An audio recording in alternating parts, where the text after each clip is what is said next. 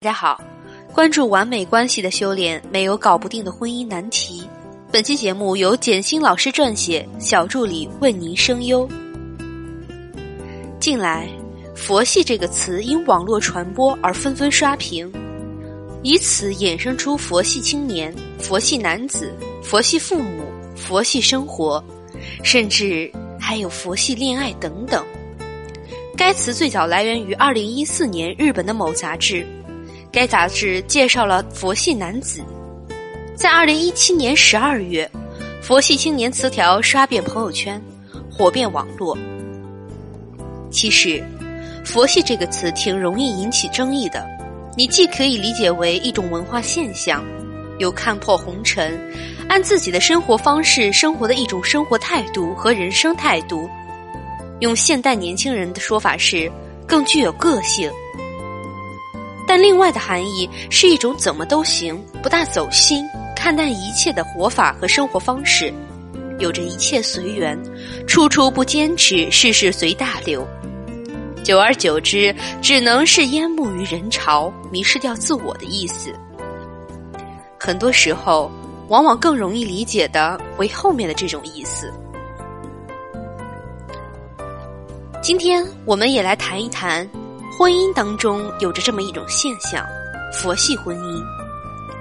先跟大家分享一个例子：前几天，一个近五年没联系的朋友小 S 突然找到我。虽然以前知道他的婚姻十多年来一直不怎么幸福，但多年来的争争吵吵、分分合合，也就这么过来了。前两年听中间的朋友说他即将离婚，后来的后来没了他的消息。小 S 跟我说：“哎，我知道你一直很忙，但我一直很闲，也经常看你的朋友圈虽然没打过招呼，但我一直关注你，也看你写的文章与听你喜马拉雅的音频，对我很有启发。今天找你最主要的问题是我重新在考虑，我到底要不要跟他离婚？”我开玩笑说。你们从恋爱吵到现在都十多年了，两人就像斗鸡一样，还没离啊？小 S 笑着说：“是啊，我都很烦我自己。本来三年前我真下定决心要离了，也故意跟所有的人都不联系，跟他分居了两年多。后来由于我父母与公婆的苦口婆心，又顾及到女儿正在青春期，怕对孩子有所影响。”所以一直忍着没离婚。我也知道，这么多年他外面一直有别的女人，我也不想管他了。吵了这么多年，我也累了。说实话，反正就算离婚，我也不想再找男人了。那我索性就不跟他离婚了。所以，两人现在就凑合着过日子。他过他的，我过我的。他爱怎么样就怎么样。他要回家住可以。不回家住也可以，他要回家吃饭也行，不回家吃饭我也无所谓。反正孩子现在住校，我一个人还乐得清闲。我又开玩笑问他：“那你找我干嘛？”小 S 说：“哎呦，你咋这么一针见血呢？我就是觉得不对呀。最近不是很流行什么佛系吗？年轻人什么都可以，什么都无所谓，什么都没关系。”好像是一种新的生活态度，刚听觉得挺新鲜的，但细想下来，我觉得很奇怪呀。什么都无所谓，什么都可以，看完我吓一跳，这不跟我现在的婚姻状态很像吗？我在想，我都四十多岁的人了，已经不年轻了，难道我真的就这么过一辈子吗？我真的愿意过这种佛系的人生吗？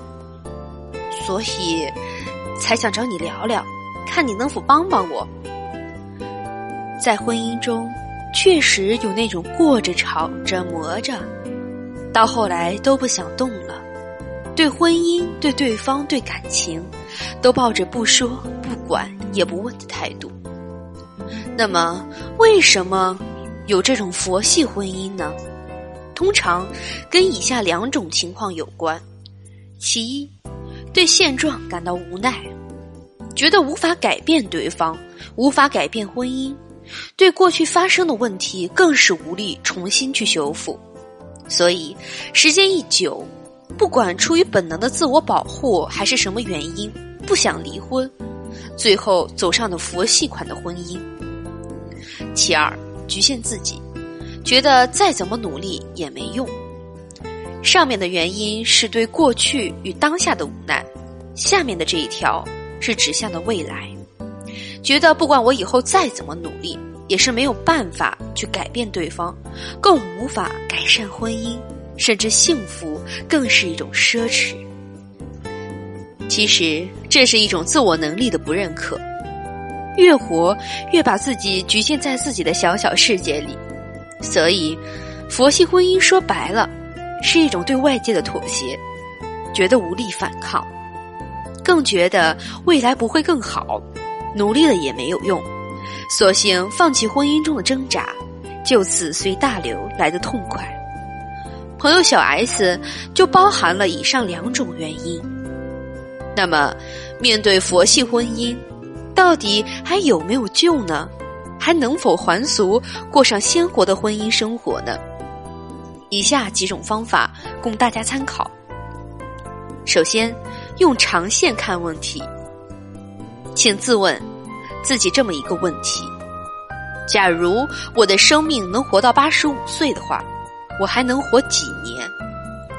这话一听是不是有点吓人？甚至有点像上升到了哲学层面的问题。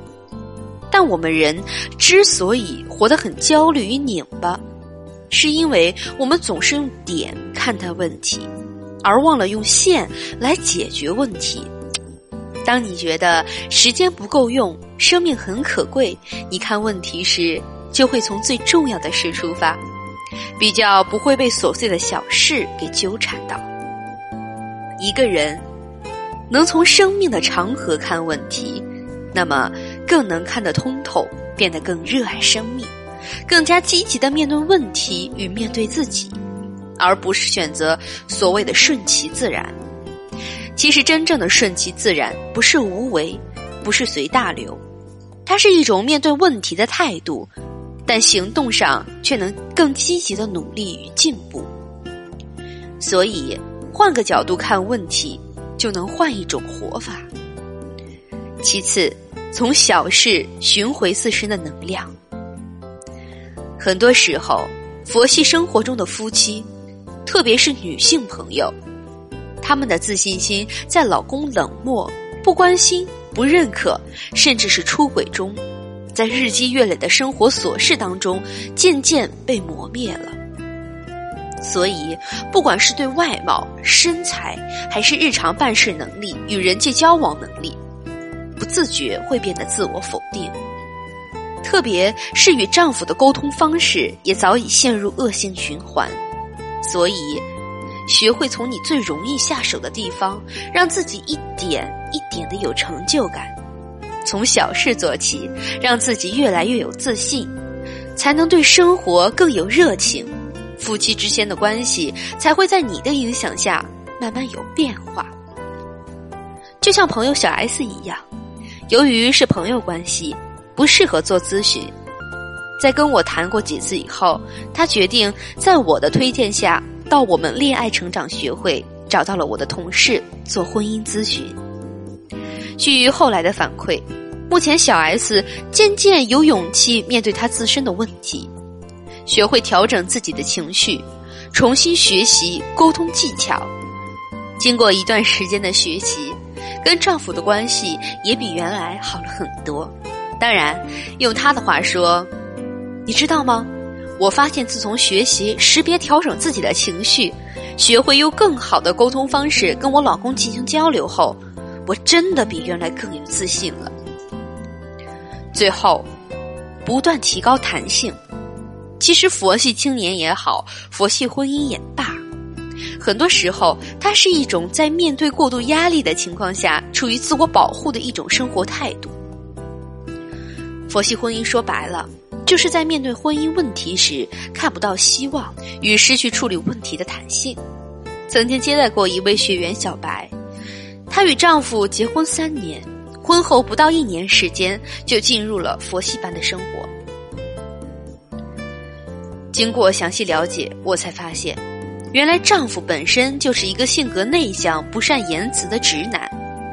刚结婚那会儿，对小白还算热情，但随着工作压力大，加上性格的问题，渐渐对小白失去了热情与关心。刚开始，小白还表示理解，自己也在不断营造夫妻之间的气氛。可不到一年，小白渐渐没了耐心，慢慢就过上了佛系的婚姻。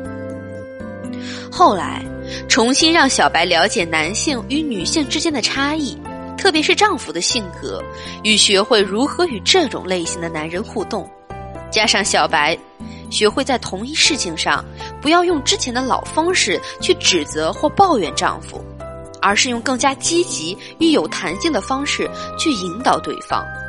果真，在后来的生活中，丈夫越来越爱与小白交流，甚至还会分享工作中的事情、手机上看到的好玩的新闻。所以在婚姻当中，不管是什么佛还是什么戏。首先，一定不要忘记先修炼自己，哪怕到最后，对方真的不能被我们影响，或者就算婚姻真的走不下去了，你依旧可以精彩到底。换个角度看问题，就能换一种活法。